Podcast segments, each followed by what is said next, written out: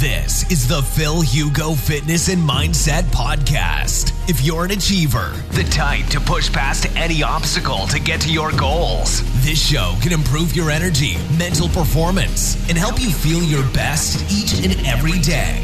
Now, your host, a pharmacist, personal trainer, entrepreneur, and he's here to improve your life and help you reach new heights through the power of nutrition, fitness, and mindset. Phil Hugo. ¿Cómo estamos? Acabo de lanzar ahora mismo el vídeo en YouTube porque este live se va a quedar grabado en YouTube, así que contentísimo eh, veros de nuevo eh, para contestar a todas las dudas. Y eh, este live se va a quedar también 24 horas en mi Instagram, con lo cual ya podéis eh, saltar y, eh, dejar todas las dudas que queráis. Vamos a hablar hoy, cuando no haya dudas, que lo dudo, de la hipertrofia en cetogénica y además del post que hicimos hace dos días sobre la introducción de carbohidratos post eh, entrenamiento. Por supuesto, eh, como esto, eh, este live, eh, la gente pues va a preguntar absolutamente todo, no me voy a quedar solo en estos temas. O sea, si queréis preguntar otras cosas, contesto absolutamente a todo. No ha abierto, hola Lu, ¿qué tal? ¿Cómo estás? No ha abierto live Instagram, cajita de preguntas y respuestas antes de mis stories. ¿Por qué? Pues porque haciendo esto eh, me daba cuenta de que estaba contestando la mitad la caja de preguntas y respuestas y la mitad de preguntas acerca de, de, todas las dudas que me estáis dejando ahora mismo. Con lo cual he preferido esta vez que me estéis eh, preguntando 50 millones de cosas ahora y no en la caja de preguntas y respuestas. Eh, muy buenas a todos, gracias por venir en live. Voy a dar eh, wave a la gente que pueda. Muchas gracias por venir, lo agradezco muchísimo. Con lo cual, eh, voy a empezar un poco de contenido acerca de la, de hipertrofia en, cetosis y luego pasaré sobre la introducción de carbohidratos en dieta cetogénica.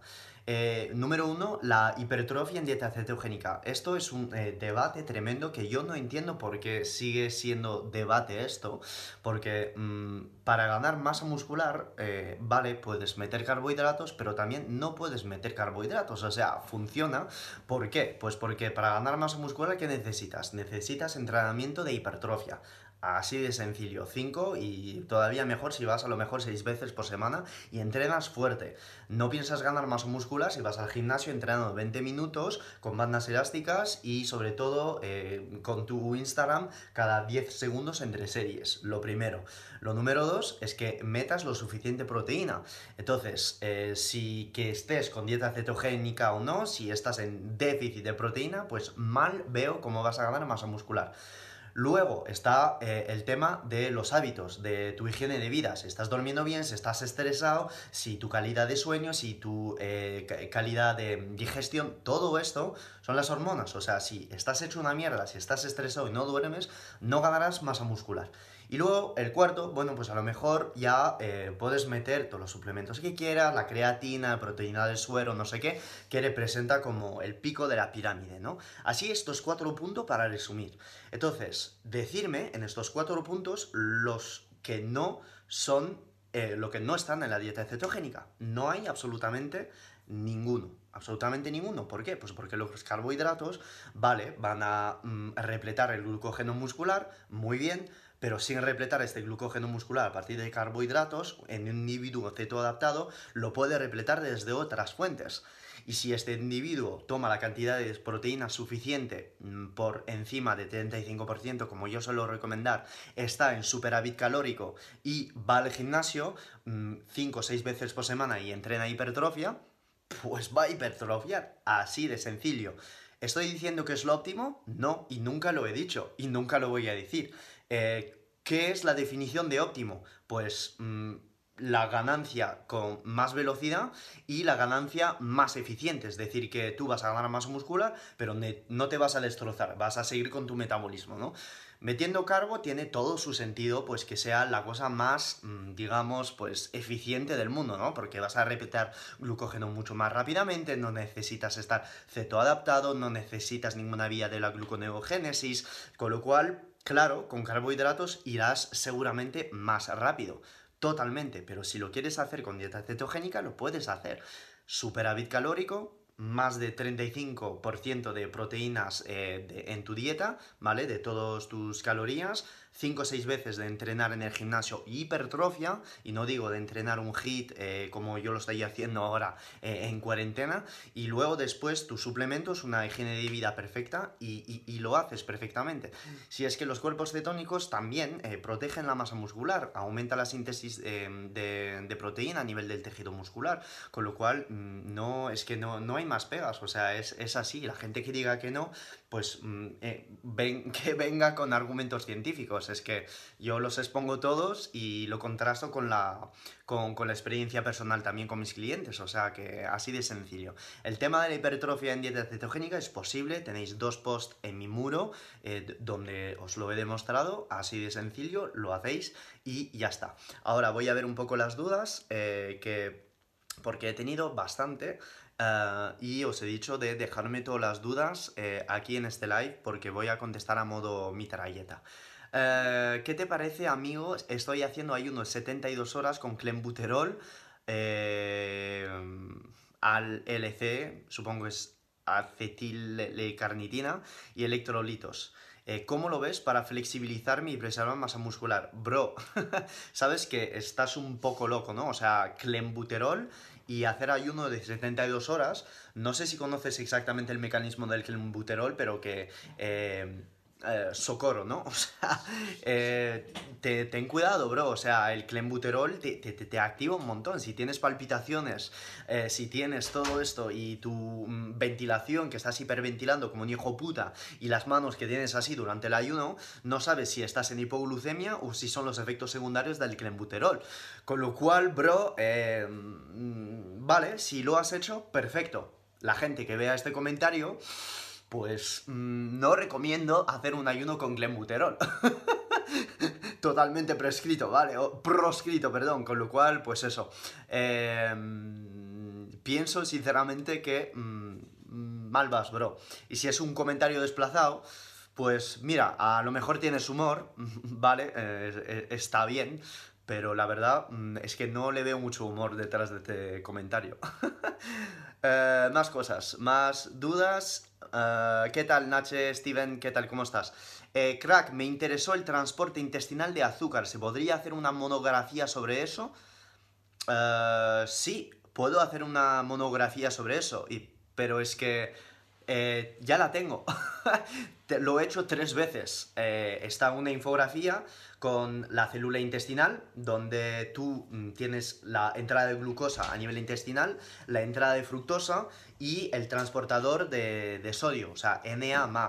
¿Y por qué lo he puesto? Pues porque eh, se ha visto que la toma de glucosa y de fructosa aceleraba eh, la, la, que la, perdón, que la toma de sodio aceleraba la, la ingesta de fructosa y de glucosa. Que si tú no metes sodio a la hora de hacer una carga, pues lo siento mucho, pero tu carga no será tan efectiva que hacer una carga sin sodio. Por eso es siempre cuando tú vas a tomar carbohidratos, incluso si no estás haciendo una carga de carbohidratos, simplemente post entrenamiento siempre pongo eso, una, pizca de sal. Eh, así de sencillo. Y lo tienes en mi muro una monografía con la célula y explicando la razón de por qué pongo una pizca de sal. Y ahora vamos al segundo tema del live, que es la carga de hidratos de carbono en cetosis post-entrenamiento, ¿vale? Que siempre añado una pizca de sal justamente pues porque aumenta la absorción eh, de fructosa y de glucosa a nivel intestinal porque el transportador de glucosa y de fructosa a nivel intestinal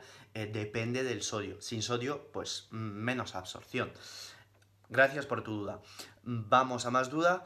Noelia, guárdalo porfa. Estará guardado el live en YouTube que detrás eh, de, esto tenéis em, pues un móvil que está grabando en YouTube y lo subo directo porque a mí no me gusta esperar subiendo los vídeos YouTube.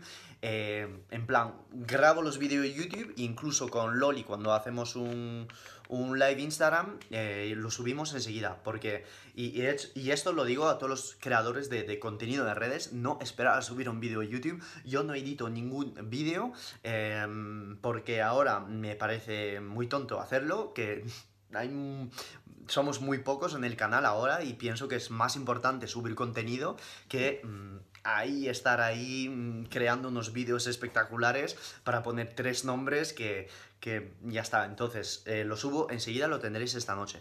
Ponlo en YouTube, sí, estará en YouTube. Saludo, Phil, ¿qué tal? Eh, Gatu, si se oye perfectamente. Vale, no lo he preguntado, pero gracias a ti. ¿Por qué hay que meter electrolitas en dieta ceto? Muy sencillamente, cuando tú estás en cetosis o en dieta cetogénica, número uno es vas bajando tus niveles de insulina en sangre. Esta insulina, su hormona, es una función mm, anticatabólica, ¿vale? Pero además tiene una función de retener los minerales en sangre, ¿vale? Cuando tú retienes minerales en sangre, lo que esto está provocando es que vas a tener menos fatiga, con lo cual cada vez que vas a tomar carbohidratos, esta insulina dice al riñón, oye, bro, eh, no te vayas, em, eh, no, no hagas salir el sodio, el magnesio, el potasio por los riñones, retiene todo y todos estos minerales suelen quedarse en sangre. Tú, cuando estás en dieta cetogénica, esta insulina suele bajar. Como esta insulina suele bajar, lo que suele pasar es que todos los minerales se vayan por el riñón. Cuando los minerales se van por el riñón, esto crea fatiga.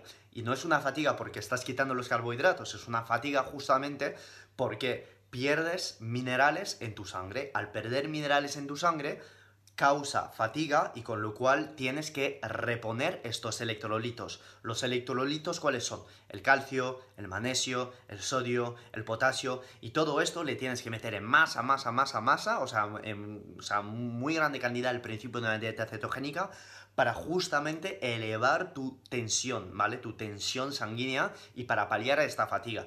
Por eso siempre estoy con los electrolitos durante el entreno, por la mañana, por las noches. Os dejo el link de los suplementos en mi descripción, donde tenéis el descuento intergaláctico en mayúscula.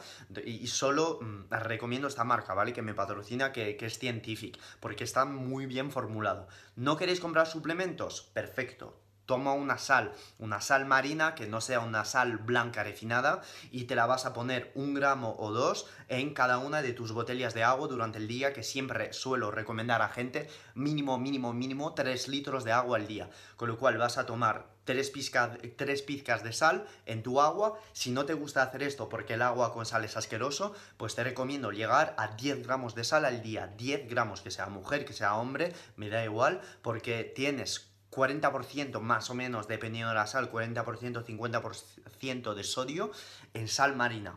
40% de sodio de 10 gramos, pues son 4 gramos de sodio y esto te va a ayudar a paliar la fatiga en dieta cetogénica. Y entonces, haciendo esto, así de sencillo, pues si metes un gramo de sodio por la mañana, un gramo de sodio en tu comida, un gramo de sodio por la tarde y un gramo de sodio por la cena, y si encima entrenas y no quieres estar tomando tanto sodio durante el día, pues durante el entrenamiento los electrolitos y llegas a 10 gramos de sal muy, pero muy, muy fácilmente, bro. Esto lo tienes que hacer porque la gente que está cansada empezando una dieta cetogénica normalmente no suelen poner minerales o se olvidan de los minerales y lo tenéis que hacer sí o sí. Vale, gracias a ti por tu pregunta. Con la dieta híbrida, los hidratos, ¿cuándo se toman antes o después de entrenar? Muy buena pregunta, ¿vale? Raúl Carrasco, eh, que es un amigo, ¿vale? Que el otro día hicimos un live y de hecho vamos a hacer eh, más vídeos juntos en YouTube. Puedes meterlo antes de entrenar, después de entrenar dependiendo de tu estado de definición o tus objetivos. Yo siempre eh, recomiendo mm, tomar estos carbohidratos después de entrenar. ¿Por qué? Porque el entrenamiento genera una sensibilidad de insulina muy grande. ¿Qué es la sensibilidad de insulina? El hecho de que tu tejido muscular sea capaz de absorber los nutrientes que tú le estás dando. Con lo cual, si tú estás tomando estos carbohidratos después de entrenar y encima en ayunas sabiendo que el entrenamiento genera una sensibilidad a la insulina tremendísima, pues tus carbohidratos se van a absorber de, eh, de manera mucho más mayoritaria en tu tejido muscular que en Em, quedando en tu torrente sanguíneo para luego almacenarse a lo mejor en tu tejido adiposo o provocar inflamación. Con lo cual yo siempre los recomiendo después de entrenar. Eso sí, ¿qué es, lo que es lo que está pasando y por qué hice estos posts el otro día? Que esto, por eso tenemos tanta conexión con Raúl Carrasco y todo lo que está eh, compartiendo en redes, porque él justamente es muy, muy partidario de la dieta cetogénica en, en precompetición, etcétera, etcétera. Tú puedes meter eh, estos carbohidratos antes de entrenar y tengo una infografía que lo explica cómo hacer, en qué cantidad y por qué hacer y ah, para quién es. tomando estos carbohidratos antes de entrenar, sí que vas a tener un subidón de energía tremenda, sí que vas a tener más fuerza, por supuesto. ¿Qué es lo que estás buscando haciendo esto? Estás buscando rendimiento deportivo, estás buscando una mayor fuerza y sobre todo estás buscando eh, simplemente una mayor repleción del glucógeno muscular. Pero si tu objetivo es la salud, si tu objetivo es la longevidad, si tu objetivo es la pérdida de grasa, que sepas que meter estos carbohidratos antes de entrenar, a lo mejor sí vas a ganar un poco de fuerza, pero te vas a perder digamos, todo el efecto eh, cetogénico que tiene tu entrenamiento, poniéndolo antes de entrenar, ¿vale? Pero si estás, si eres culturista, eh, buscas fuerza, buscas más hipertrofia, vas a competir en una competición en un mes o dos y estás con dieta cetogénica, pues meterlos antes de entrenar sí que tiene sentido. ¿Qué es lo que recomiendo en este caso? Bueno, pues recomiendo usar índice glucémico muy altos. ¿Por qué índice glucémico muy altos? Pues porque para que vayan al músculo y se, se han usado así, tal cual, a nivel de energía. No queremos meter un boñato avena antes de entrenar, porque justamente son índices glucémicos muy lentos. No queremos esto, o sea, queremos algo que vaya al músculo directamente y que sea usado a nivel de energía directamente. Queremos este ATP ya enseguida, con lo cual índice glucémico muy alto, de muy alta digestibilidad, ciclodestrina, um, una maltodestrina o una destrosa, ¿vale? Mm, si tienes palatinosa porque a lo mejor quieres un pico de insulina menos elevado, no sé qué, tal, pues perfecto, metes una palatinosa y ya está, así, así de sencillo. Muy, muy sencillo, media hora antes de entrenar, lo puedes meter con, unos aminoácidos, con un poco de cafeína, eh, si estás buscando un poco de pérdida de grasa, eh, un EGCG, eh, hay como muchas, mm, muchas estrategias. Lo tienes, el post está en mi muro, muy bien explicado y encima con, todos los argumentos científicos, ¿vale? Se ha visto en un estudio, justamente que estaba leyendo, eh, un estudio de 1983, creo, o sea, en estos estudios un poco antiguos siempre hay cosas increíbles de todos modos, que decía que la toma de 50 gramos de carbohidratos sencillos antes de entrenar no interrumpía la cetosis, o sea, imaginaros eso, es que es increíble, un individuo cetoadaptado de meter carbohidratos antes de entrenar, eh, sujetos que tienen un alto gasto calórico, pues no interrumpía la cetosis y a lo mejor el beta hidroxibutirato estaba más bajo después de entrenar. Esto es debido a que después de entrenar el cuerpo está oxidando un montón, un montón este beta hidroxibutirato para volver a este estado de energía anterior.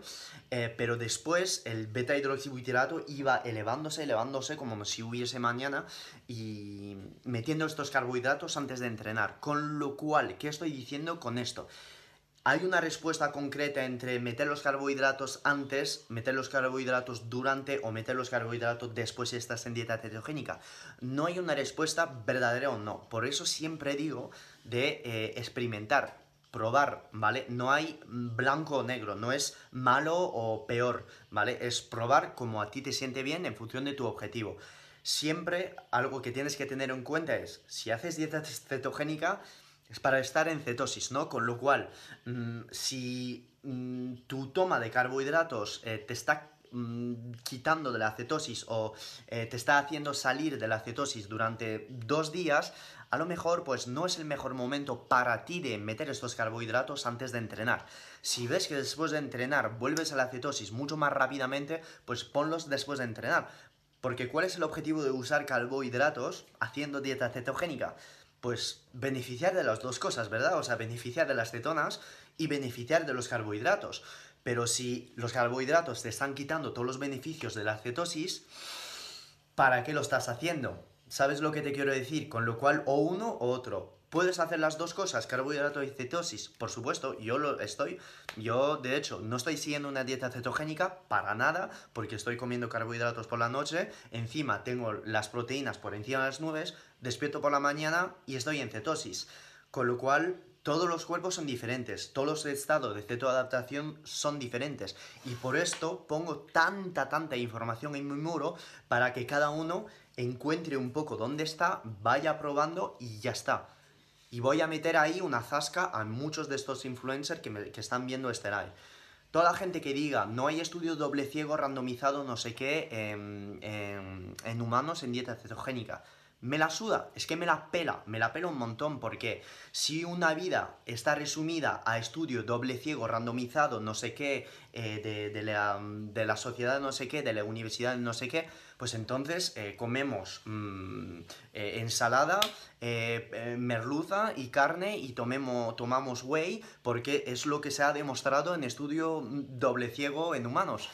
¿Entiendes lo que te quiero decir? Y sobre todo en dieta cetogénica, donde todos los estudios están naciendo y que no podemos recopilar solo información en estudio humano doble ciego. Es mucha experiencia y justamente lo que están haciendo ahora es eso, eh, hacer, mm, crear eh, esta nueva era a partir de la experiencia. El número de individuos ahora que está haciendo una dieta cetogénica y que es atleta es que es enorme es enorme, es enorme. Y no es de bullshit o de vende humo, es simplemente lo que se hace y sobre todo en Estados Unidos. Lo, que pasa es que como hay menos peña en España, pues eh, llegará. llegará así de, así de sencillo y de crudo, hermano. Voy a seguir con las dudas, pero muy buena pregunta, ¿eh? gracias a ti.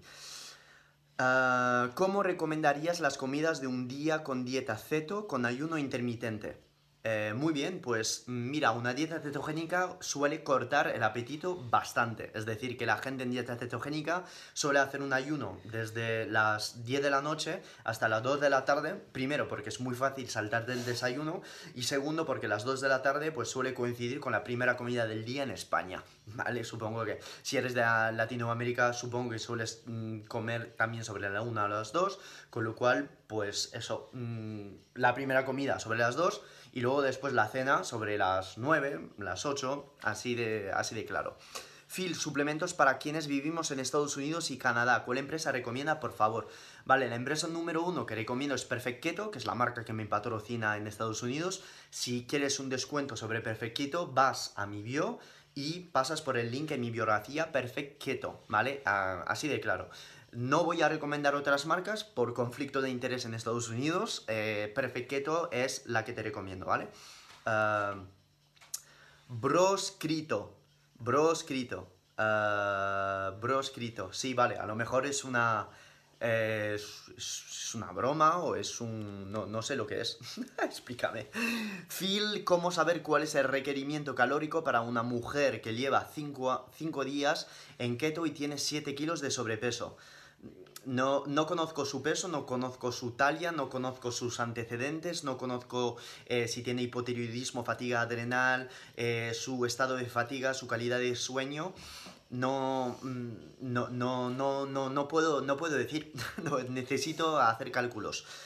así de crudo. La puedo meter en superávit calórico, en déficit, en normocalórico, no, puedo, no te puedo contestar, eh, hermano, es demasiado difícil. Me estás preguntando también qué hacer también con las ganas de dulce. Se vale una cucharada de peanut butter. Eh, las ganas de dulce es justamente a lo mejor, no sé si estás entrenando, si estás durmiendo bien, si tienes hábitos saludables, si sales al sol por lo menos dos horas al día, si sales a andar. Si ya tienes todos estos hábitos correctos, hermano, a lo mejor puede ser que eh, estas ganas de azúcar se vayan, ¿vale? Si estás sentado todo el día en el sofá, que no entrenas, estás estresado, tomas café y un, montón de, otras comidas un poco chatara, pues estas comidas, ¿vale? De, con dulce nunca se te quitarán, ¿vale? Em, no recomiendo que hagas esto, no recomiendo una cucharadita de peanut butter para quitarse eh, las ganas de azúcar, simplemente porque sigue teniendo caloría la cucharadita de peanut butter, ¿vale? Con lo cual, mm, en vez de estar, digamos, tapando lo que no va, intentar solver el síntoma por dentro, lo primero, sé que cuesta, sé que no es marketing, sé que esto no vende, pero primero intentar hacer esto. Número dos, si quieres sinceramente algo, mira, a mí mucha gente me va a entrar y me va a decir que soy un puto bro, en este caso, pero mira, cuando una persona está tratando de perder peso y no tiene la paciencia de hacer absolutamente todo lo que estoy diciendo, lo va a tener que hacer sí o sí, o sí porque es que si no, nunca va a resolver su problema. Pero yo soy partidario en personas que tienen que perder mucho peso y que tienen una adicción al azúcar tremenda. Prefiero que estén tomándose a lo mejor la mitad de una lata con edulcorantes, una lata, una de estas bebidas con edulcorante, de lo que sea, lo que sea, un Aquarius Light o lo que sea. La gente me va a decir del mundo Z o de lo que sea, pero tío, eres absurdo, eh, te van a destrozar el intestino y todavía generas más adicción a los azúcares. Pero vamos a ver, hermano. Primero soy farmacéutico y todo esto me lo sé, ¿vale? Me lo sé, me lo sé. Pero vamos a tener un poco de sentido común. ¿Qué es mejor? ¿Destrozar un bote de nocilia a las 11 de la noche por crisis de ansiedad y de bulimia por los azúcares? ¿O a lo mejor evitarse estas mil calorías y estar tomando la mitad de una bebida de Aquarius con edulcorante? Entonces, ¿cuál es lo mejor? Porque esto ah, estoy hablando de, con la hora del asesor nutricional, no con la hora del gastroenterólogo, PhD, no sé qué. Hay que tener un poco de sentido común las cosas. Yo en asesorías nutricionales lo pongo en el, en el contenido que vendo, pues no tomar estas bebidas. Pero si estás lista para tomarte una bolsa de nueces y destrozarla en 5 minutos, pues a lo mejor dar un chupito de algo azucarado con edulcorantes, pues te va a quitar estas ganas de azúcar. Ya sé lo que me vais a decir, mucha gente me entrará y dirán, pero esto desarrolla la adicción y como desarrolla la adicción, luego, 5 eh, horas después, vas a estar comiendo todavía más azúcar, no sé qué, no sé tal. Bueno, hermano, sí, sí, sí, podemos estar debatiendo siempre, siempre y siempre, pero piénsatelo, es mejor tomar cero calorías de una bebida eh, edulcorada o a lo mejor eh, dejar ir tu cerebro y destrozar una agendas o un paquete de nueces de mm, mil calorías. ¿Vale? Esto es mi filosofía acerca de las ganas de, azúcar. ¿Qué opinas del índice de y de hecho tenéis un post de edulcorantes en mi muro donde explico que justamente la sucralosa, ¿vale? Y el aspartamo no se ha demostrado que generan pico de insulina y número dos, eh, sí que destrozan el intestino, pero que eh, si lo tomas 10 mm, latas de puto Coca-Cola a light al día, no una. En caso que no tengas, por ejemplo, fresas, podemos la equivalencia en fructosa en polvo. Sí, lo puedes hacer perfectamente. Si la infografía de las fresas, eh, donde he puesto el tema de las fresas, ¿por qué he puesto fresas? Hubiera podido poner la mitad de una naranja, la mitad de un plátano, eh, kiwi, lo que sea, una piña, lo que sea, ¿vale? Porque lo he puesto en una frase justo al lado, puedes poner todos los equivalentes de macronutrientes, de índice glucémico que quieras. Em, la puedes poner en polvo, porque supongo que todo esto lo quieres hacer en, modo shaker. Lo puedes hacer perfectamente, ¿eh? Pero tío, con una fruta que son tan ricas, ¿por qué no hacerlo, no? ¿Por qué no hacerlo? Eh, ¿A qué hora cenar? ¿No es malo comer tan tarde como hacéis? No, eh, a ver, depende de tu ritmo circadiano. Si te sueles acostar a las 2 de la mañana, mm, si comes a las 11, no pasa nada, porque si después despiertas a las 10 de la mañana, pues tienes todo el tiempo para digerir. Eso sí, desde un punto de vista ancestral tendríamos que estar cenando a lo mejor a las 6 de la tarde, ir a la cama a las 9, como lo hacen los estadounidenses, y despertar a las 6 de la mañana. Claro, entonces, haciendo esto, brutal, pero a nosotros nos gusta tener una cena eh, enorme con Loli, es el único momento del día donde estamos eh, no juntos, estamos todo el día santo junto en casa, pero es que eh, estar disfrutando de esta cena después de haber trabajado, que solemos estar 12 horas cada día trabajando y curando como gilipollas, con lo cual, ¿qué es lo mejor?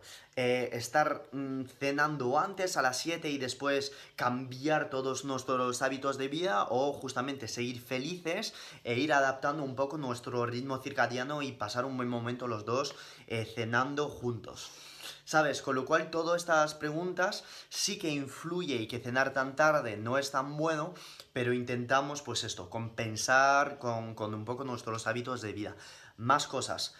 Eh, si haces una comida al día, te puedo asegurar que todo lo que vas a procesar como macronutrientes y como alimentos va a ser muchísimo más acelerado y vas a procesar las cosas de manera muchísimo más acelerada y eficiente que em, una persona que haya comido cinco veces al día. ¿Por qué? Porque vas a tener muchísimo más concentraciones de enzimas digestivas en tu tubo digestivo. Vas a tener una sensibilidad a la insulina tremenda. Si encima de este día has estado activo, has entrenado tal, pues vas a digerir a una velocidad tremenda todo esto. Hay personas que no, porque van a decir que es, es un montón de calorías y que lo van a pasar mal. Yo lo siento, tomando todas las proteínas que tomo con un poco de verdura, un poco de tortitas, digiero de manera espectacular, con lo cual a mí me va bien. ¿Es lo mejor? No, porque nunca digo que es lo mejor.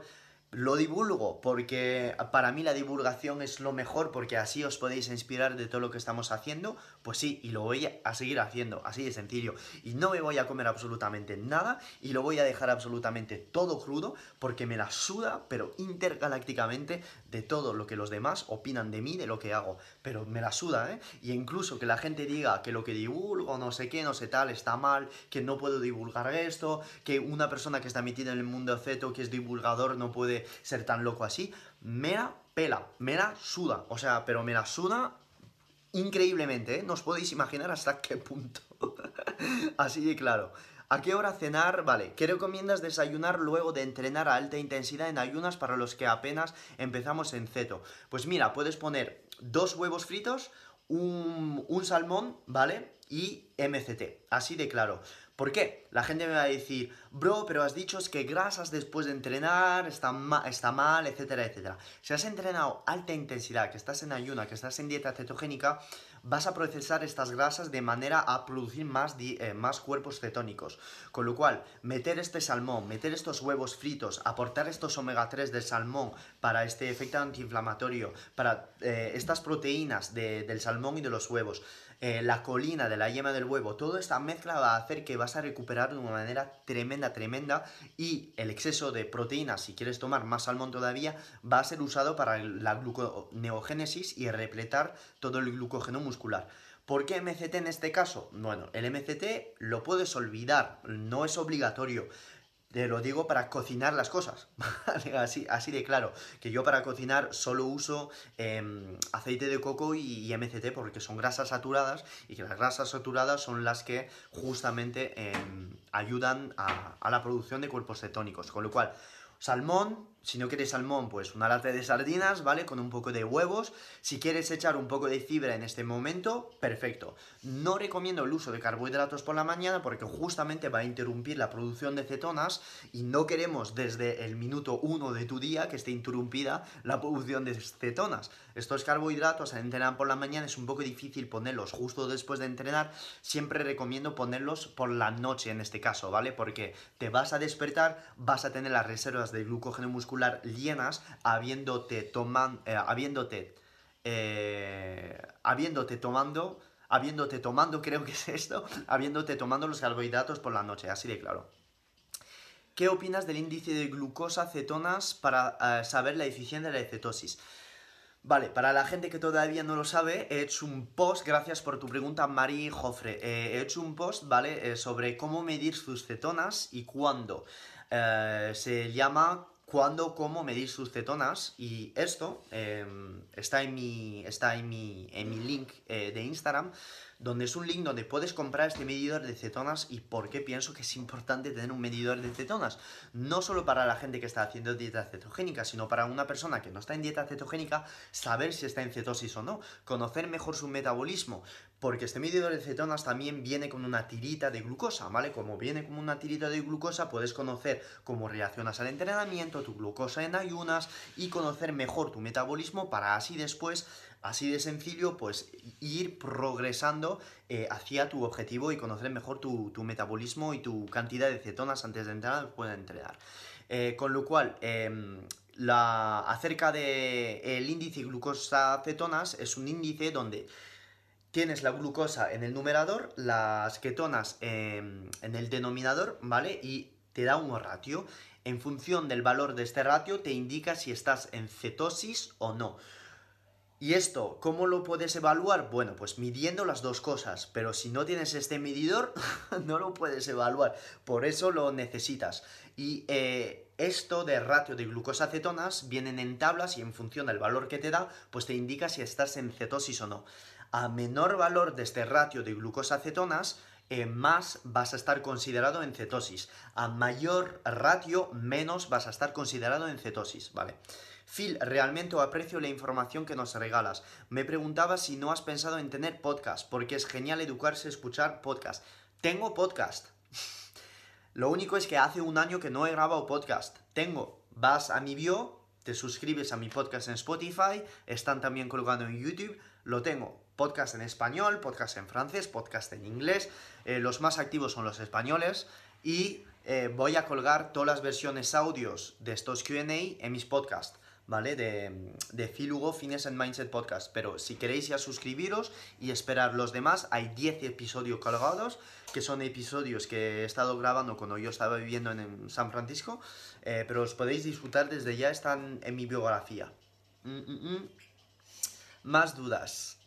¿Son buenos los torrendos o cortezas de cerdo? Bueno, si te gusta de vez en cuando sí, pero que sepas que está petado de omega 6 y que no recomiendo el cerdo ni abusar de ellos. Pero sí, si estás en cetosis con dieta baja en carbos, eh, te los recomiendo porque pues, te van a beneficiar eh, la cetogénesis. Saludo, puedo empezar viniendo de una dieta alta en carbos, empezar la dieta cero, empezando como el aporte del 35% de prote.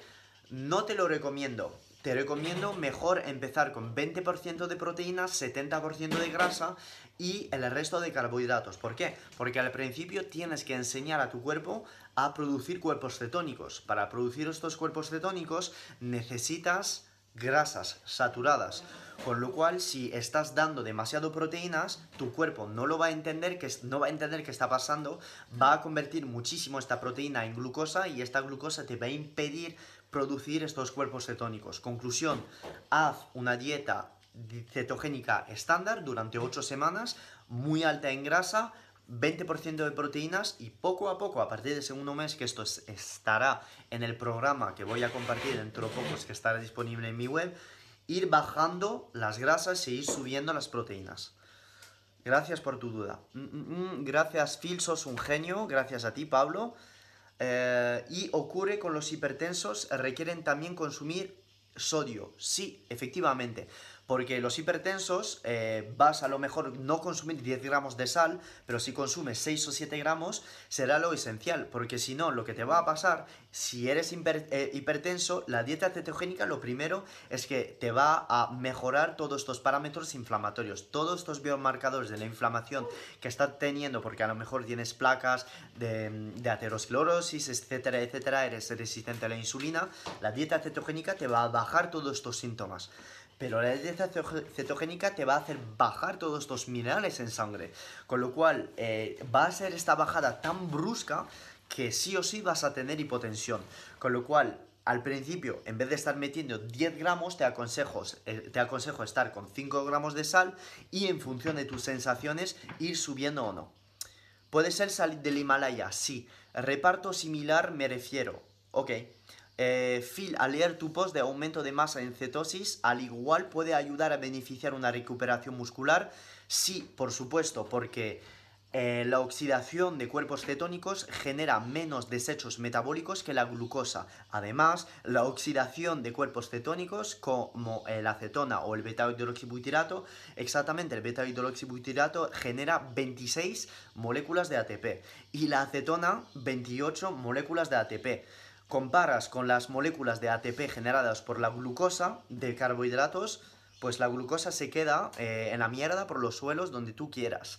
Con lo cual sí que vas a, mejorar tu recuperación, sí que vas a generar menos eh, desgaste metabólico.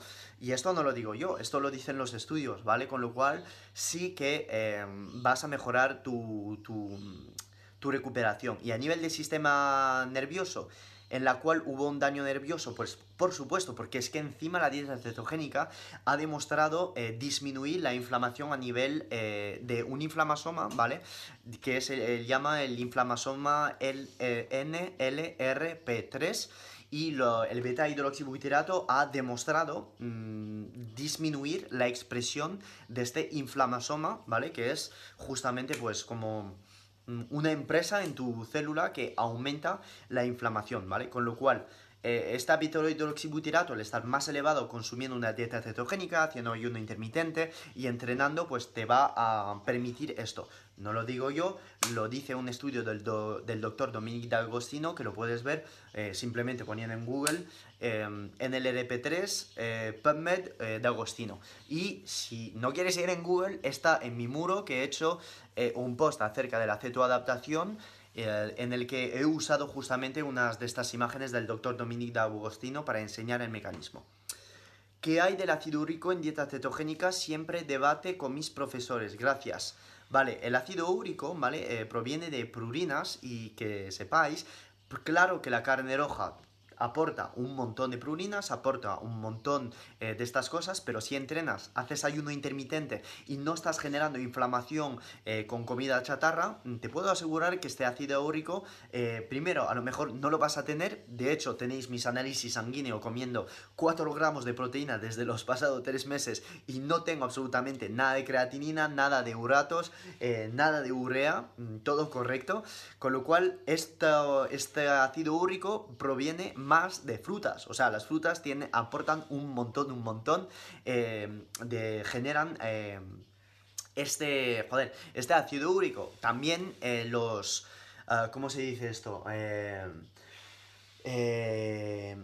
ah, joder, los crustáceos aportan un montón de, de ácido úrico también. Las frutas aumentan esto. O sea, todo esto, si no lo tenéis eh, en cuenta y si pensáis que una dieta cetogénica aumenta el ácido úrico, es totalmente falso. O sea, es que no tiene sentido. La carne sí, la carne sí. Si te estás pasando con la carne y no entrenas, sí. Pero si estás entrenando, estás haciendo ayuno intermitente, es una tontería, ¿vale? la comida post-entreno. ¿Puedes meter jamón ibérico como prote magra? Por supuesto, si este jamón ves que no tiene muchas trazas de, grasa, Así de sencillo, ¿vale? Eh, lo, puedes, lo puedes poner perfectamente. Eh, carbohidratos justo después de entrenar o puede ser en la última comida del día. Eh, sí, sí, depende de tu, depende de tu objetivo.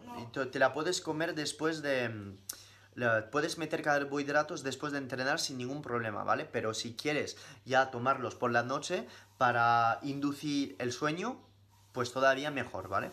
Uh, carbos post-entrenamiento de resistencia. Sí, ya he contestado, está el muro, mi muro, la respuesta. ¿Qué opinas de los greens de Scientific? De puta madre, bro. De hecho, te lo puedes tomar por la mañana. Eh, te va a permitir eh, un alivio intestinal, te va a permitir un montón de depuración intestinal, va a mejorar un montón de procesos antioxidativos a nivel del hígado. Em, si no te gustan las verduras, o sea, tomar estos greens es una maravilla.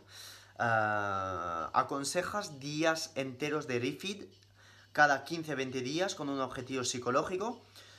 ¿Puede ser contraproducente con todo lo conseguido hasta el momento? Sí, si no estás cetoadaptada, hacer un día entero de refeed te hará salir de cetosis, sí o sí. Si no haces deporte de alta intensidad, eh, en plan CrossFit, pesa 5 o 6 veces a la semana, las cargas de carbohidratos yo las suelo pautar cada 6 semanas en clientes, incluso nunca. ¿vale? Depende muchísimo de tu nivel de actividad. Si eres obeso, tienes que perder peso, olvídate, olvídate, ¿vale? Porque no son necesarias. Si quieres meter un día de comida libre, pues sí que te recomiendo ir al sushi al valio, ¿vale? Con tus amigos y tomar sushi, eh, pero hacerlo cada sábado no lo recomiendo para nada, para nada. Si en algunos atletas con alto gasto calórico, tal, lo puedes hacer, la verdad es que lo puedes hacer, pero es que si no, mm, no, tiene, no tiene ningún sentido hacerlo, ¿vale? Cada 15-20 días, si eres atleta, sí. Si no haces deporte o solo sueles salir a correr a retiro 20 minutos por la noche cada 3 días, olvídate, ¿vale? Si quieres saber exactamente cuándo hacer una carga de hidratos de carbono, sinceramente tengo que asesorarte, porque no hay una regla específica. Y mis clientes lo pueden decir, de hecho, porque me mandan un feedback cada viernes y les digo, vale, el viernes que viene vas a hacer una carga sí o sí. Este viernes no lo vas a hacer. Eh, durante toda la asesoría de dos meses, que es un plan que tengo, pues a lo mejor no metemos ni una carga. Necesito leer los cuerpos, las fotos, el peso, las sensaciones antes de pautar una carga. Con este poco de información no te puedo decir. Gracias por tu pregunta. Eh, gracias por venir en el live, lo aprecio un montón, gracias a vosotros. ¿Cuándo recomiendas el refit con carbos si aún no estás ceto adaptado?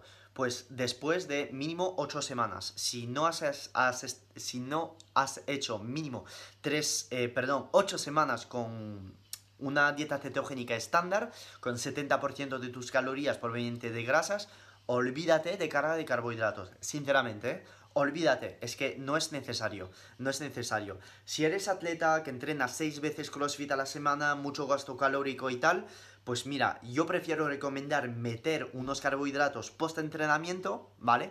Eh, después de 15 días de dieta cetogénica, pero no cargas de, mm, espartanas, ¿vale? Con 500 gramos de carbohidratos que eh, te van a hacer salir de cetosis durante 3 días y que la vuelta a la cetosis te va a costar muchísimo desde un punto de vista metabólico, hermano, ¿vale? Eh, gracias por tu pregunta. Cuando hablas de meter carbohidratos post-entreno, lo dices siempre que esté primero cetogénica pura un mes, por lo menos no meterlo a principio, ¿no? Efectivamente, ceto adaptado y luego ya después vuelves a meterlos. ¿Cuánto café por cuánto tiempo? Eh, yo suelo tomar un café al día por la mañana y no suelo recomendar el café después de las 2 de la tarde porque la semivida de la cafeína, aunque estés adaptada o adaptado, pues mm, se va a quedar en tu sangre. No vas a cambiar la fisiología de la cafeína, la cafeína se va a quedar en tu sangre y que lo quieras o no va a tener un mínimo impacto en tu, en tu sueño. Lo va a tener sí o sí. Con lo cual siempre recomiendo cortar el café mm, sobre las 2 de la tarde. ¿Cuánto grande, bro? Mario Soriano. ¿Qué tal, Mario? ¿Cómo estás? Jugador del Atleti de la selección española. Eh, su hermano de puto amo. O sea, gracias a ti por estar eh, en el live y, todo lo que aportas. Gracias a ti, hermano. Muchas gracias, Vil. Eres un crack. Gracias, Josly. Genial. Gracias, Alex. Durante eh, Salsanco pregunta, durante la comida post, si no tenemos fresas para meter esa fructosa. Si no tenemos fresa para meter esa fructosa, podemos poner la equivalencia de fructosa en polvo. Ya te he contestado, bro. ¿Cuánto tarda en hacer efecto la ashwagandha? Llevo dos días, pero sigo sin dormir. Vale. ¿Esta ashwagandha es una patente KSM66? ¿Sí o no? Si no es una patente KSM66, es una patente de, los, de la misma eh, de, que lleva el suplemento de Scientific Nutrition. Si no tiene una de estas dos patentes, ¿vale? Es decir, que puedes olvidarte de la ashwagandha. ¿Por qué? Porque puede estar el ashwagandha eh, pasado de seco que lo tienen en el almacén 50.000 años. Puede ser una ashwagandha de pésima calidad. Número 2, ¿estás tomando la dosis suficiente de ashwagandha? Sí o no. Porque gente que me llega con suplementos de ashwagandha y que la ashwagandha, pues, eh, si no está combinado con rhodiola rosea y cuando veo un suplemento de ashwagandha puro con 50 miligramos de ashwagandha, digo, Mm, no, bro, no va a ser así. Vamos a tomar un gramo de ashwagandha y vamos a ver lo que está pasando.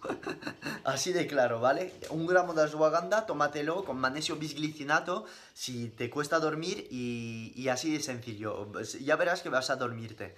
Eh, ¿Qué piensas de los suplementos MCT para cetosis? Sí, los puedes tomar. De hecho, esta mañana yo me he tomado. ¿En una persona sana hay alguna posibilidad de que la keto no sea beneficiosa? Sí. Efectivamente, eh, si tienes hipotiroidismo súper mega severo, eh, no está recomendada.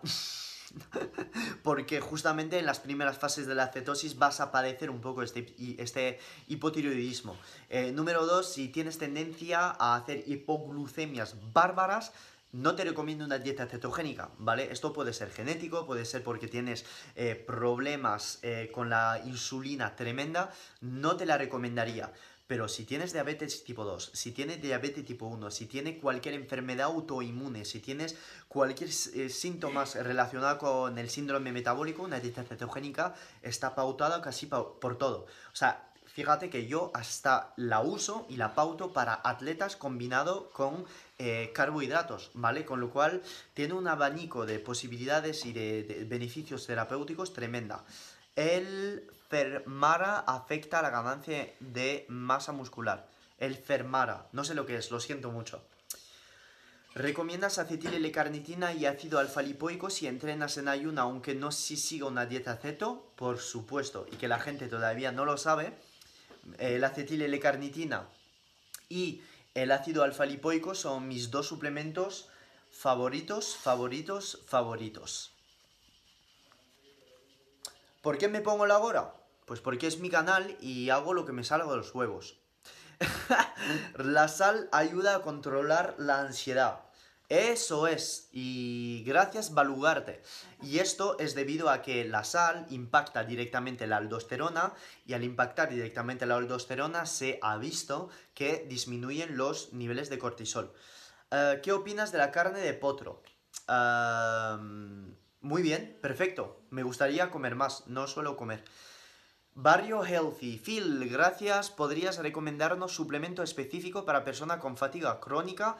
Por favor, mil, mil gracias. Fatiga crónica, necesito saber la causa y, la razón de tu fatiga crónica. Puede ser que tengas hipotiroidismo, puede ser que tengas fatiga adrenal. En este caso, eh, puedes seguir eh, una infografía que he puesto en mi muro, que es a base de tomar eh, ashwagandha para reducir tus probables niveles muy altos de cortisol 600 eh, miligramos hasta un gramo de ashwagandha o combinado con rhodiola rosea, lo que prefieras. También puedes tomar vitamina C, ¿vale? También puedes tomar omega 3, vitamina D, ¿vale? Todos estos suplementos que justamente van a tener un efecto un poco antidepresivo, que van a aportar un sostén a nivel de la glándula, eh, de la cápsula adrenal y que además eh, te van a hacer los, bajar los niveles de cortisol. Luego ya podemos hilar muchísimo más fino, tomando vitamina B para el soporte del sistema nervioso, tomando acetil L-carnitina para aportar esta acetilcolina y que justamente tengas más energía a partir de eh, la acetilcolina para tus, eh, tus entrenamientos, también a nivel mental que tiene un efecto antidepresivo tremendo y el magnesio bisglicinato, ¿vale? Por la noche que te va a inducir un sueño... Eh, muchísimo más profundo, que es una suplementación de base que yo suelo tomar, no porque tengo fatiga crónica, sino porque eh, suelo tomar estos suplementos porque tengo una actividad profesional tremenda, trabajo un montón, entreno un montón, y si no aportas suplementos estás en déficit y no lo puedes cubrir con la, con la, con, solo con la comida, es que es imposible, ¿vale?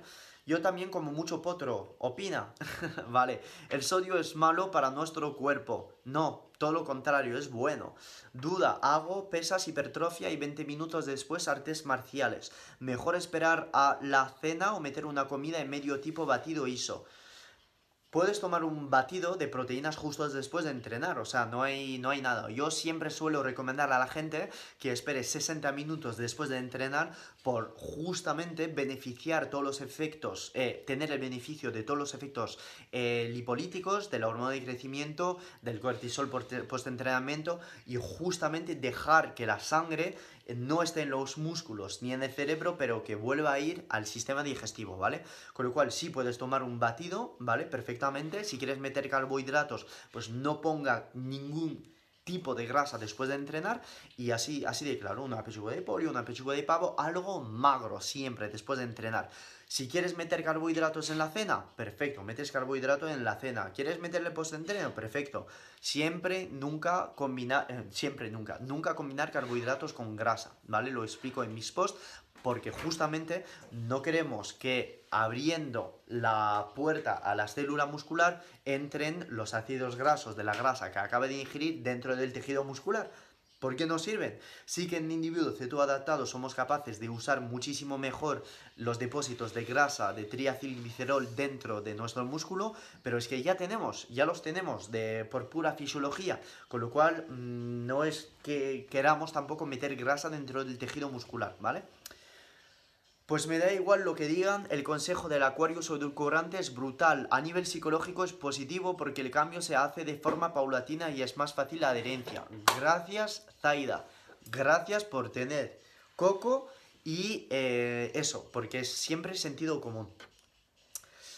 Phil, mil y habrá gente, de hecho, que me dirá es que es un absurdo, eh, prescribe edulcorantes en sus dietas. Toda la gente que diga esto son unos absurdos, son unas eh, personas extremas y ser extremo en nutrición es mal.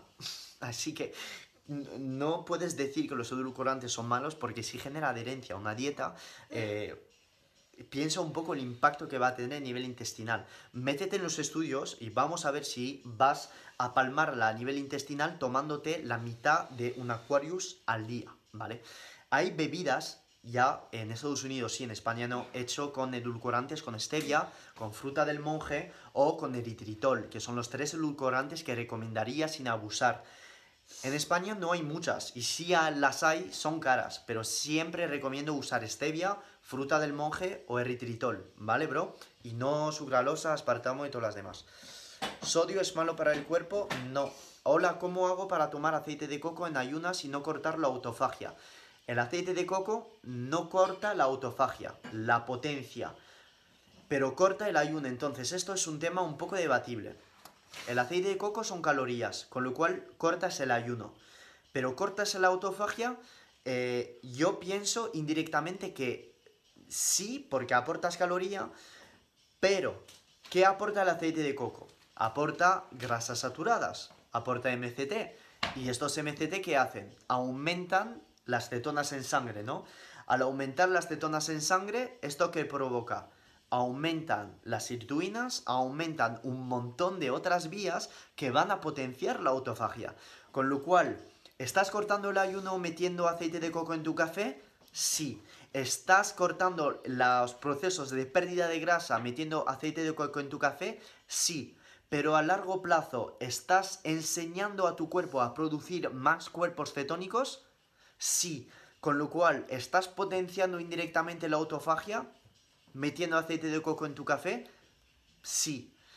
No es blanco o negro, pero siguiendo este razonamiento que acabo de decir, tiene sentido.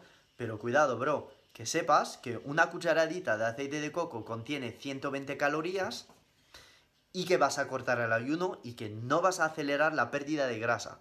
La autofagia no es pérdida de grasa, la autofagia es un proceso de reciclaje de célula que te va a permitir y va a participar en todos los procesos que están involucrados en la sensibilidad a la insulina, en la flexibilidad metabólica, etcétera, etcétera. Con lo cual todo con pinzas, ¿vale? Lo ideal sería sobre 8 y media, pero antes de las 10 podría ser correcto. El sistema hepático se formatea de 10 a 12 por la noche.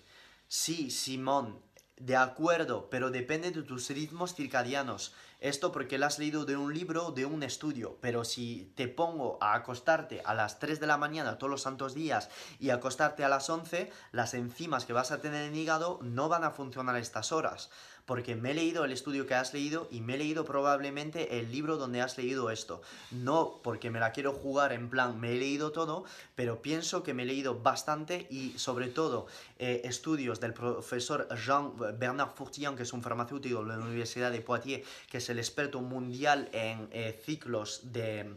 Em, de nocturnos y diurnos y de secreción hormonal, sobre todo ha hecho un estudio sobre la valentonina, que es la real hormona del sueño, mm, mm, me he leído, pienso bastante cosas sobre esto, con lo cual depende de cuándo te acuestas y cuándo despiertas, no es algo fijo, va a depender de tus horarios a ti. Y luego sí, que hay un circuito de horas que siempre suele ser intervalos eh, exactos, pero no es siempre la misma hora. Depende de cuándo te acuestas, depende de cortisol, de un montón de cosas. No es blanco y negro. Isakin, recomiendo hacer ayunos enzimáticos de frutas de vez en cuando para descansar de las proteínas y grasas. Claro. Y que sepas que lo pauto un día a la semana en mis clientes. Hago ayuno enzimático. Mm, yo no lo hago porque entreno todos los días, pero mis clientes lo suelo hacer un día a la semana con papaya y em, piña. Phil, me encanta tu approach y enfoque que le das a la nutrición, estilo de vida. Das enfoque desde mil lados. No a todos nos funciona la misma cosa y tú das muchas opciones. Me encanta. Te doy un abrazo intergaláctico. En serio. En serio. Si todos, la gente que sigue mi canal podría pensar así. Yo pienso que pensáis como yo. yo pienso que sí. Eso espero. Es, es el mensaje que quiero dar. Gracias, en serio, Balu. Gracias. Te llamo Balu, pero espero que te llames Balu. El magnesio bisglicinato puede no dejarte dormir bien, imposible, todo lo contrario. La glicina es un aminoácido que actúa en el mismo receptor que el magnesio, que es el receptor NMDA, y que va eh, justamente eh, potenciar el efecto del magnesio que actúa en el mismo receptor. Entonces, mm, no hay absolutamente ninguna razón que lo provoque. Eres un poco creído. Mm, creído, creo que esto es pejorativo, ¿no? me quedan dos minutos en el live. Eh, me la suda, me la suda totalmente que pienses que se ha creído. Demuéstramelo con argumento científico, demuéstramelo con palabras. Eh, te invito en mi live, lo hablamos y ya está. Eh, me la suda. Acabo de entrar y solo escucho, me la suda completamente, pero me la suda. Claro, es que me la suda totalmente todo. Todo lo que opina la gente de mí es que me la suda. Huevos duros y tomo salmón crudo, sí. Hostias, eh, me, estoy saltando un montón de dudas. Un montón, un montón. No es que me las esté saltando, es que no he llegado. No, no puedo llegar a todas. Lo siento mucho, brother. Eh, voy a continuar el live mm, un poquito más, ¿vale? Porque es que estoy viendo que no he podido contestar a todas las dudas. Eh, y por supuesto estará colgando en YouTube eh, porque está, está grabando mi móvil al lado. Me queda un minuto a ver si puedo contestar a todas ahora, pero creo que no. ¿Cómo puedo hacer para consumir aceite de coco en ayunas sin cortar la autofagia? Imposible. ¿Cómo ves las latas de salmón de Mercadona? Buenísima, lo puedes, puedes consumir. Nueva en la dieta, los carbohidratos, me lo como de noche, ¿está bien? No, no te los comas. Si eres nueva, eh, dieta cetogénica pura y dura. ¿Como mucha proteína inflame el hígado? No. ¿Recomienda saltar carbos al día siguiente de haber, por ejemplo, comido una pizza? Sí. ¿Hacer ayuno enzimático este día? ¿En chicas retiene líquido el café? No. Si mi objetivo no es ganar masa muscular en este momento, eh, estoy ceto adaptada, no incluir carbohidratos si no estás ceto adaptada. Con dieta cetogénica y ayuno intermitente, el objetivo es perder peso. Eh, pues sí, está en mi muro cómo hacerlo. ¿Para cuánto tu marca de suplementos? Muy bueno. Si vas a mi página web, me puedes ayudar en ella, eh, que es un suplemento pre-entreno que se llama Luz y te lo dejo en link en mi bio. Nos vemos, voy a continuar un poco en el live para contestar algunas dudas. Gracias a ti, bro. YouTube, seguimos con el live en Instagram, ¿vale? Voy a continuar cuarto de hora más, a ver si puedo contestar algunas dudillas más. Y en caso negativo, porque como no he podido leer todas las dudas, pues eh, os daré un abrazo fuertísimo. Y, pero yo pienso que la gente se va a unir ahora, ¿vale? Muchas gracias por volver en el live, lo aprecio un montón. Por favor, dejarme las dudas ahora mismo y voy a contestar a todas las dudas que no he podido contestar. Toda la gente que no tiene su duda contestada, eh, contesto ahora mismo. Muchas gracias por volver en el live, lo aprecio muchísimo. Doctor Vázquez, muchas gracias por venir. Eh, Coronel Miau sent a request to be in your live video. Vale, pues vamos a ver. A lo mejor hay alguien que quiere debatir conmigo, no lo sé. O a lo mejor sí, a lo mejor no. Vamos a ver, a lo mejor no ha querido estar en el live y decline, hombre, claro, porque no lo ha hecho expresamente. De hecho, si alguien quiere estar en mi live, que me lo diga, ¿eh? ¿eh? Que me mande una request ahora, que le invito en el live y hablamos. ¿Cuándo es el mejor momento para tomar el colágeno? Post entreno en ayunas o para cortar un ayuno. Porque justamente el colágeno te va a permitir em, dar de comer a estos enterocitos, donde es el momento del día donde son los más receptivos. Ah, ah, ah, más dudas que no he contestado.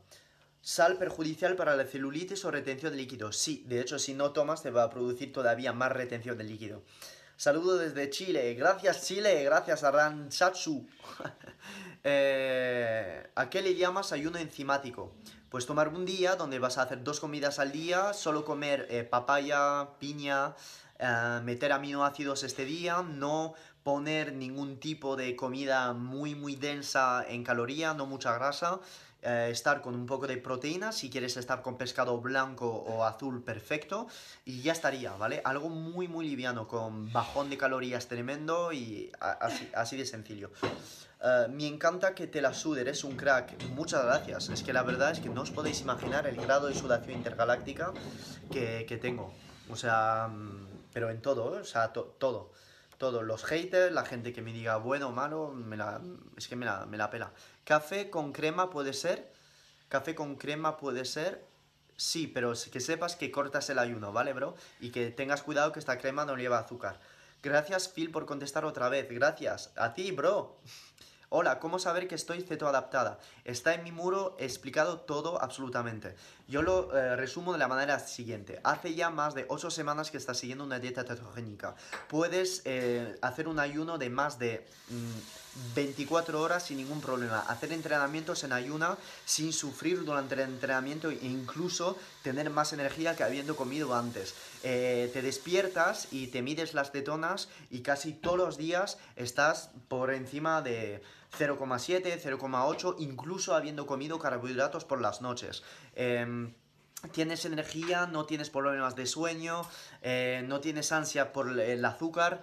Todo esto que acabo de decir, si lo cumples todo, estás todo adaptado totalmente. Ah, ¿Cuánto tiempo para saber si estás todo adaptado? Lo acabo de contestar. 8 semanas con dieta cetogénica, pero tienes que, que, comprar un medidor de cetonas para saber si estás en cetosis o no. Para comprar este medidor de cetonas, no comprar cualquiera en Amazon, usar el mío, ¿vale? Que está en mi biografía, que tenéis el 15% de descuento, que no vais a encontrar eh, otra persona, a lo mejor en España, que tenga tanto descuento, ¿vale? A lo mejor creo que hay dos o tres personas que tienen un descuento, pero usar el mío, porque si no usáis el descuento vais a pagar el precio entero de, de, un medidor que encima son la mayoría una mierda en Amazon. Disponible en España, ¿eh? Hablo. Uh, saludos desde Argentina, saludos, gracias a ti hermano. Si estoy bien de porcentaje grasa, está bien, no importa siempre consumir aceite de coco. Bro, el aceite de coco, ¿vale? Si no, e, es, es inútil. O sea, el aceite de coco no te hará perder grasa. El aceite de coco no te hará cosas mágicas. Para que pierdas grasas necesitas la cantidad de, de proteína suficiente, ¿vale?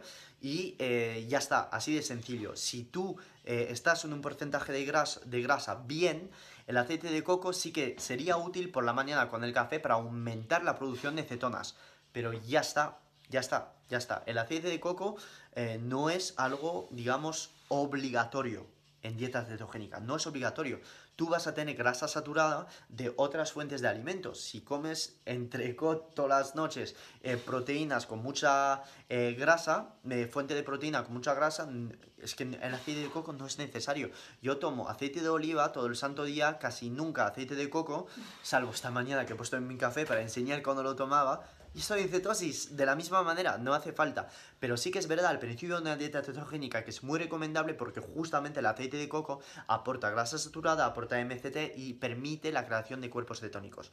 Gracias por darnos like. Si os gusta este live, gracias por hacer un screenshot del live y colgarme en vuestra story.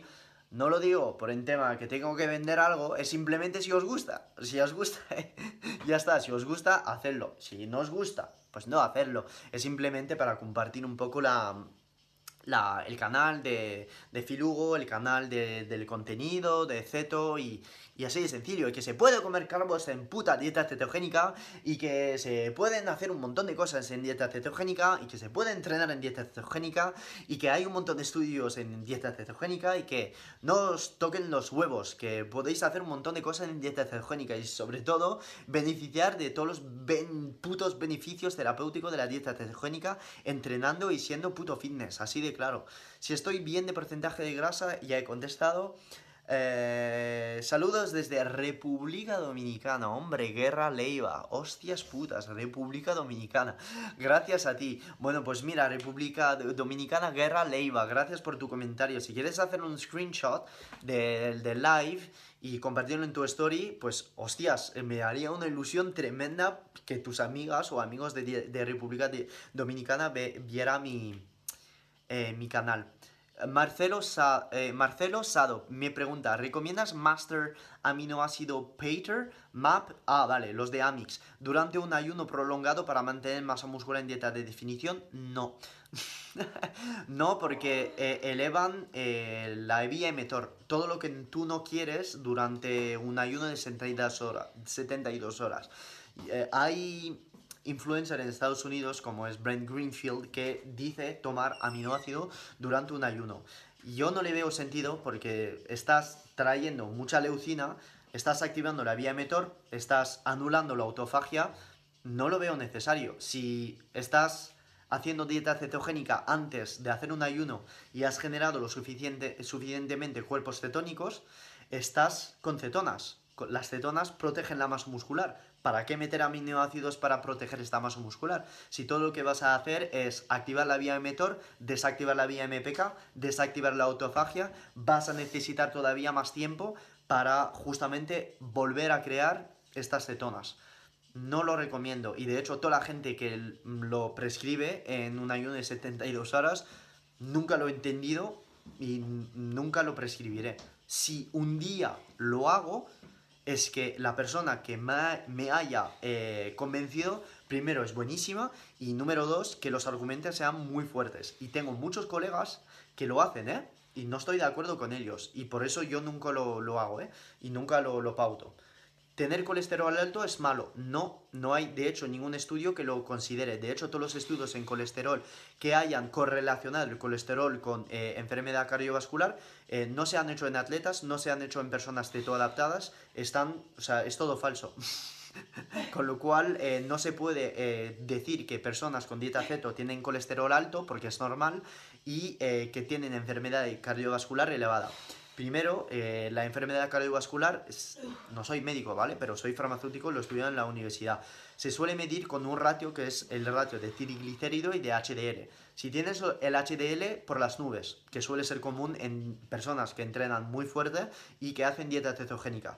Y número dos, si tienes los triglicéridos por los suelos, que es muy común en dieta que entrena y que suele hacer dieta low carb, pues tienes una probabilidad de enfermedad cardiovascular por las santas nubes, por los santos suelos, perdón, como tengo yo y como tienen un montón de amigos que entrenan y de personas que eh, hacen dieta cetogénica. Con lo cual, no es ningún problema. De hecho, el LDL tiene un montón, un montón de beneficios, como por ejemplo potenciar la secreción de hormonas sexuales, etcétera, etcétera.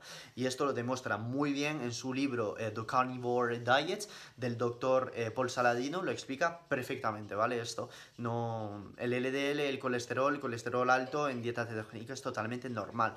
Yo tengo el HDL por las santas nubes, tengo 130 de HDL, eh, triglicérido estoy en 40, colesterol total estoy a 300 creo, de LDL 200 y algo, y estoy, estoy de puta madre. De hecho, me ha visto un cardiólogo, me ha dicho, estás como un puto cohete.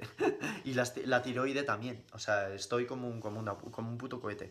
GKI para saber la eficiencia de la cetosis, sí, efectivamente, la ratio glucosa-cetonas mucho más eficaz que las cetonas solo, pero claro, para hacerlo necesitas eh, medirte las cetonas, necesitas comprar el que tomo yo. Lu, gracias a ti, eres una gran persona, todo lo que aportas y siempre dando varios enfoques y modernizando, eh, siempre se agradece un montón, no cambies nunca, eres totalmente auténtico, saludos desde Argentina. Gracias. Gracias, Lu.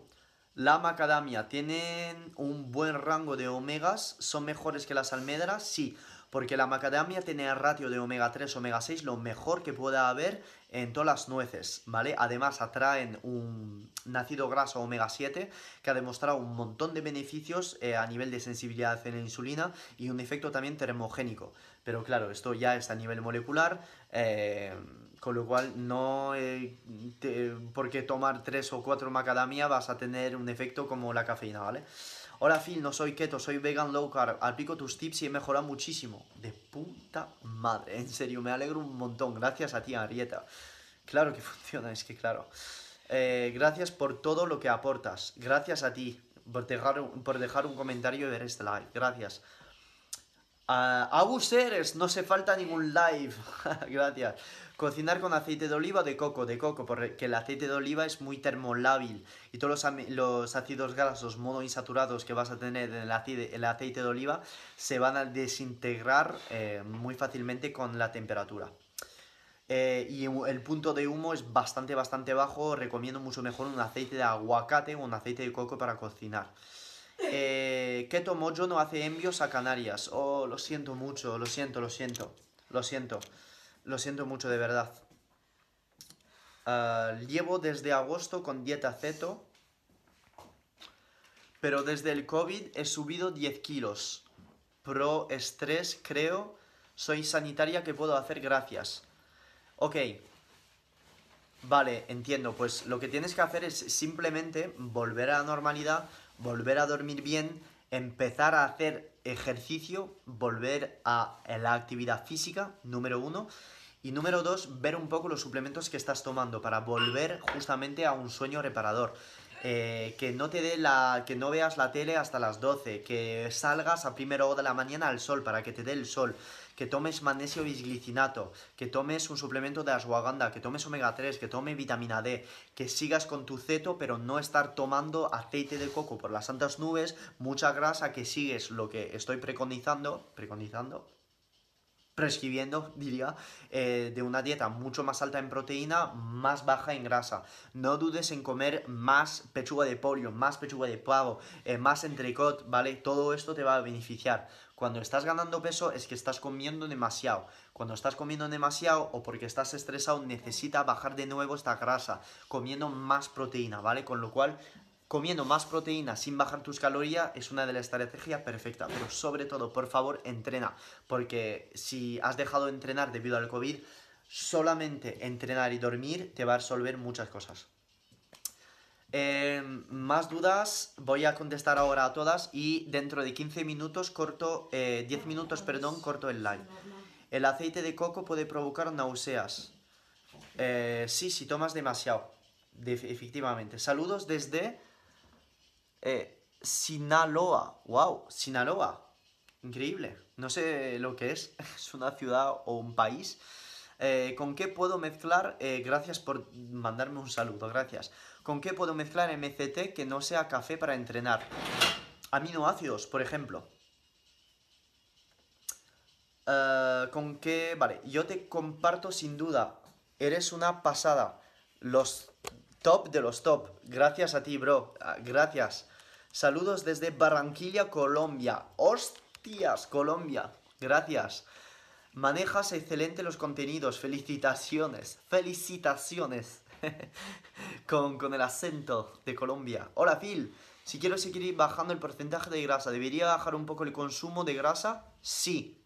Bajar a 50% de grasa e ir un poquito más espartano en proteínas. En una dieta ceto menor a un 60%, sí como lo pongo en la infografía. Entreno fuerte cinco veces a la semana. Y un abrazo. Sí, la verdad. Todo lo que estás diciendo, correcto, correcto, correcto. Sí, hazlo, hazlo, hazlo, hazlo. Te va a beneficiar. Solo beneficios. Otra cosa, Phil, si deseo es ganar masa muscular, ¿qué hacer? Más proteína que grasa si llevo un mes practicando ceto. Eso es, sube las proteínas a 35%, baja las grasas al 50%, eleva un poco de carbohidratos después de entrenar tortitas de arroz, ciclodestrina, etc. Vi un cuadro donde no convenía las almendras por el ratio omega 3 omega 6. ¿Por qué? Porque tienen solo omega 6. Te van a inflamar, bro. Te van a inflamar.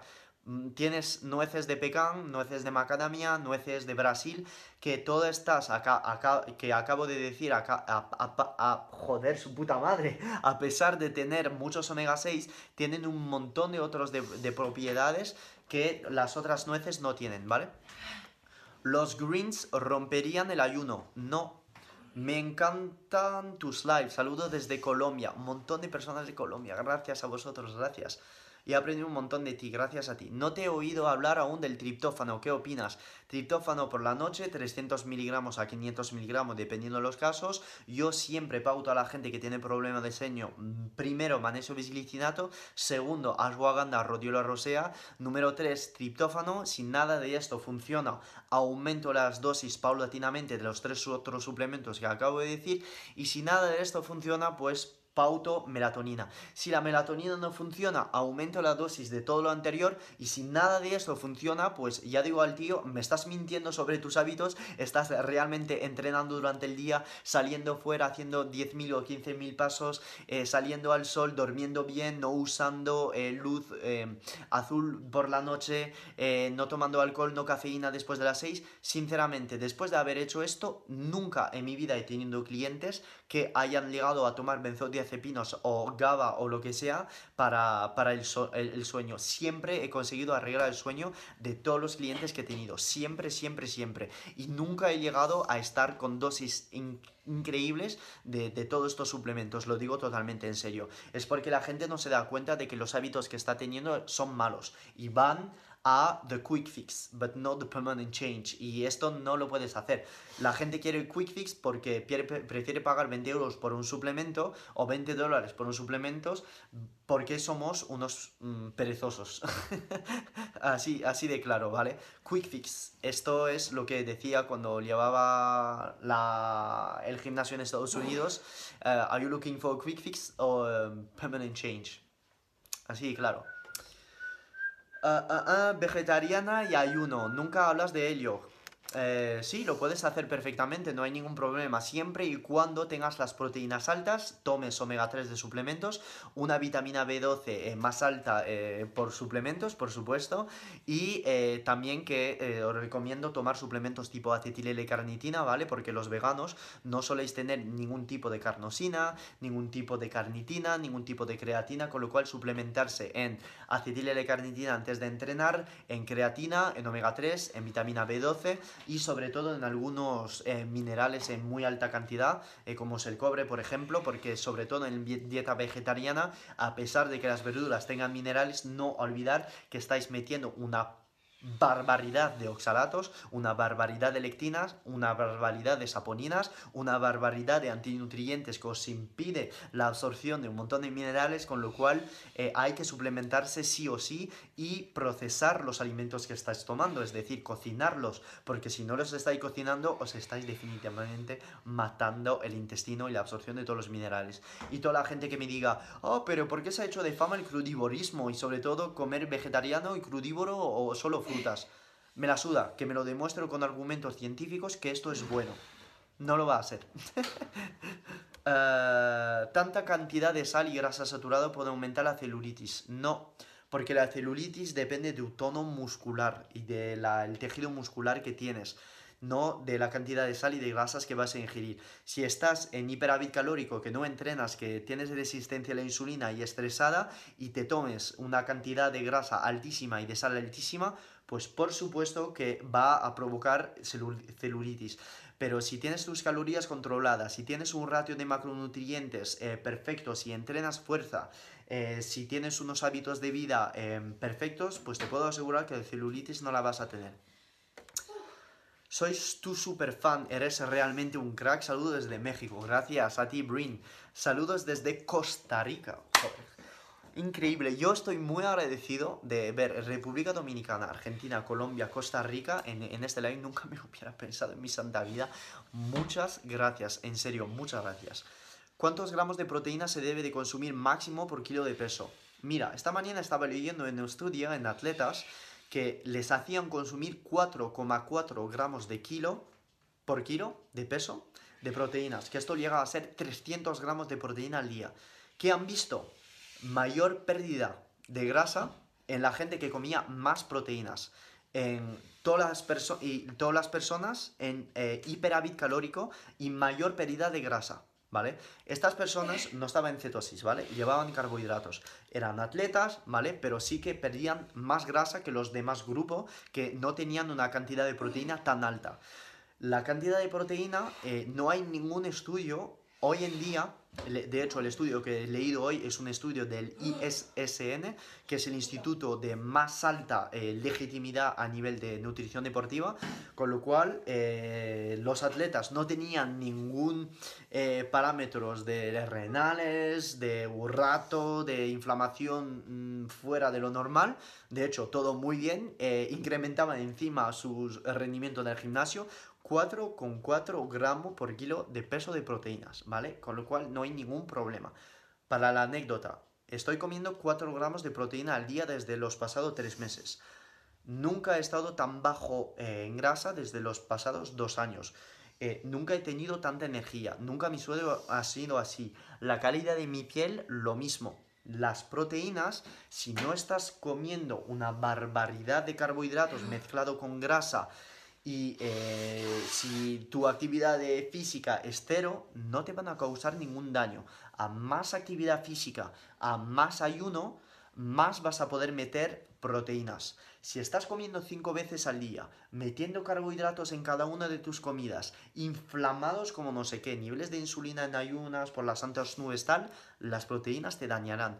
Pero si estás entrenando su puta madre dos veces al día, un montón, un montón, em, si estás haciendo ayuno para compensar justamente esta hiperactivación de la vía emetor causado por la gran cantidad de leucina, pues justamente estas proteínas las vas a procesar muy muy bien. Por eso lo hago y por eso lo pauto en clientes atletas. Conclusión, puedes tomar 4 gramos de proteína al día en dieta cetogénica o dieta low carb sin ningún problema. ¿Quieres saber lo que hago? Vale, yo como 300 gramos de proteína al día, casi todos los días. Em, 50-70 gramos de carbohidratos al día de alto índice glucémico, porque son tortitas de arroz, 400-500 em, gramos de verdura al día, grasas mm, casi nada, 50-60 gramos de grasa al día, 70 diría, y ya está. Llevo 2.000 calorías al día, pero te puedo asegurar que es una dieta muy fácil de llevar porque después de comer tanta proteínas, te puedo asegurar que no tienes hambre. y me va muy bien, y lo digiero todo muy bien. ¿Cómo incluir la fibra adecuadamente en la dieta cetogénica?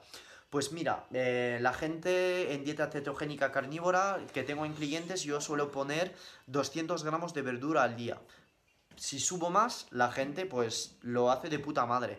Y eh, lo hace de puta madre, lo tolera muy bien, pero hay gente que no. Con lo cual, yo, mm, si mm, en mis dietas suelo pautar verdura a demanda.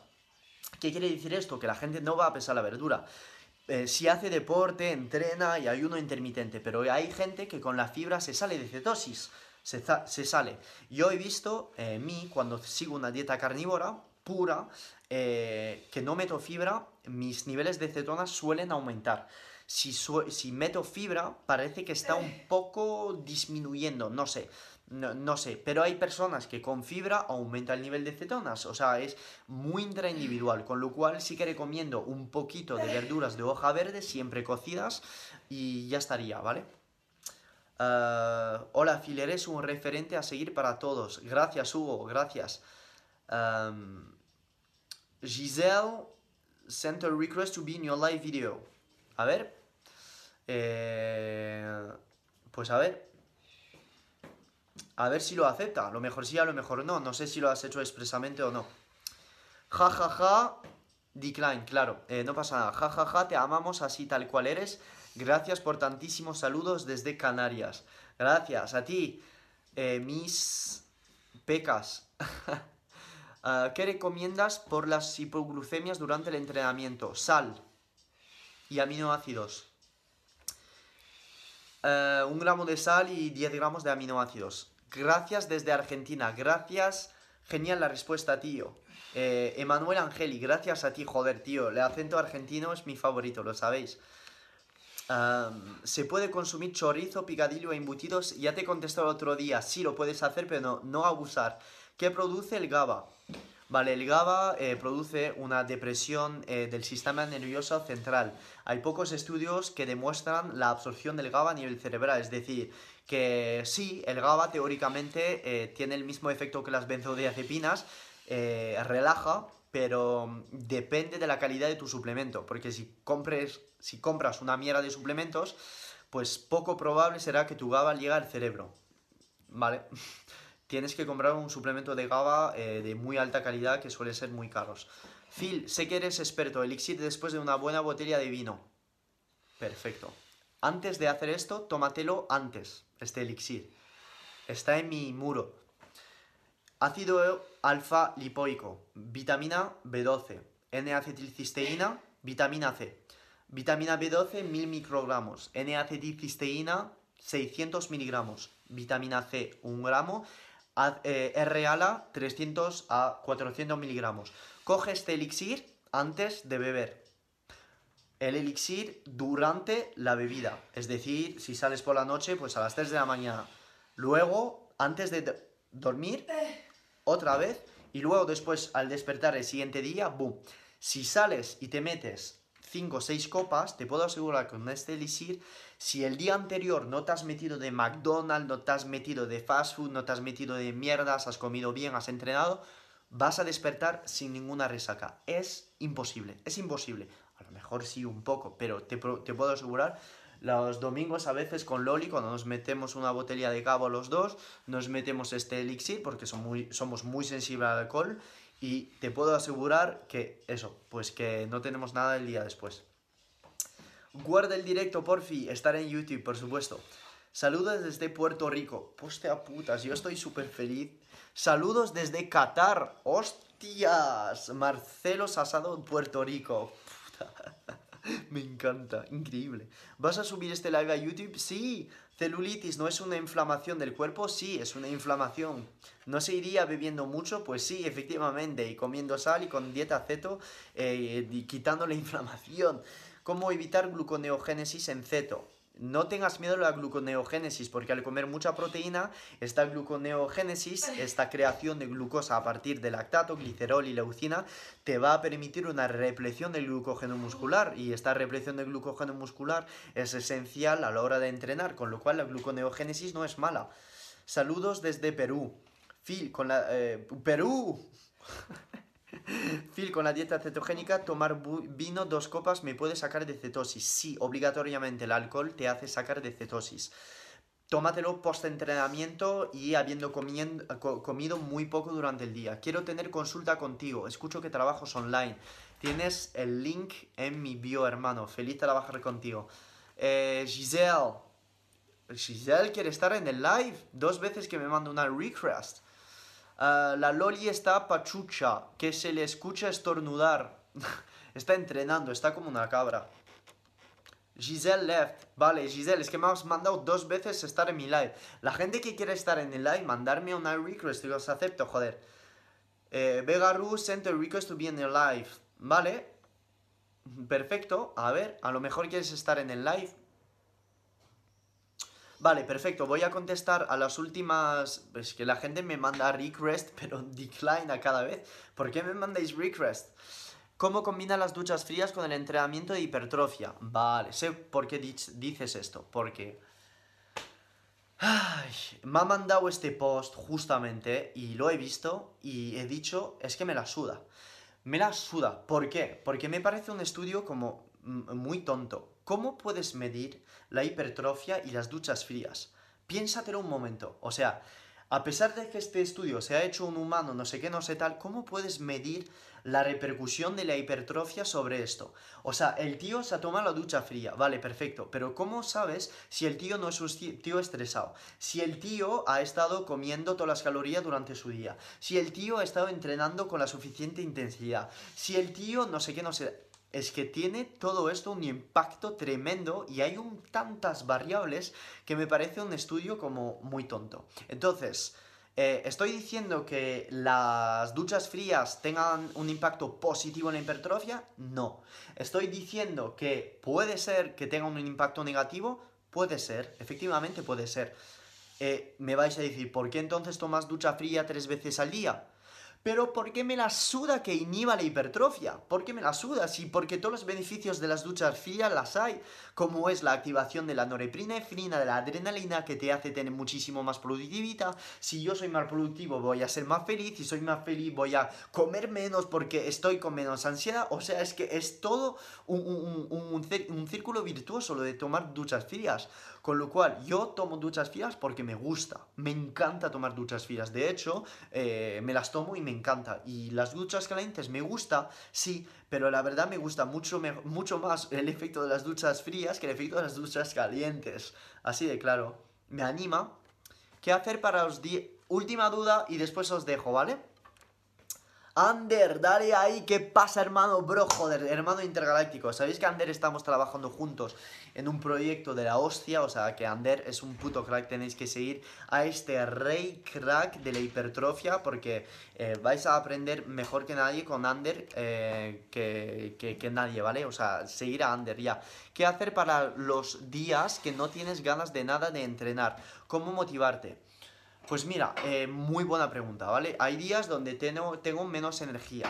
Mm, Loli me, está diciendo que tiene menos energía hoy, pero estaba entrenando como una... Yo hoy que he hecho ponerme una sesión que sé que me encanta de Richie Houghton y, y ya está, pa'lante. Ya una vez llevas medio ejercicio, pues ya está.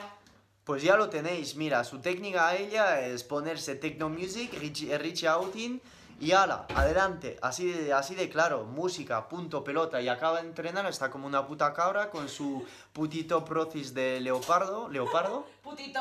putito, leopardo. Sí, leopardo. Leopardo, pues eso, y pongo, ha puesto música y ha estado como una puta cabra. Y así de claro, ¿yo qué hago?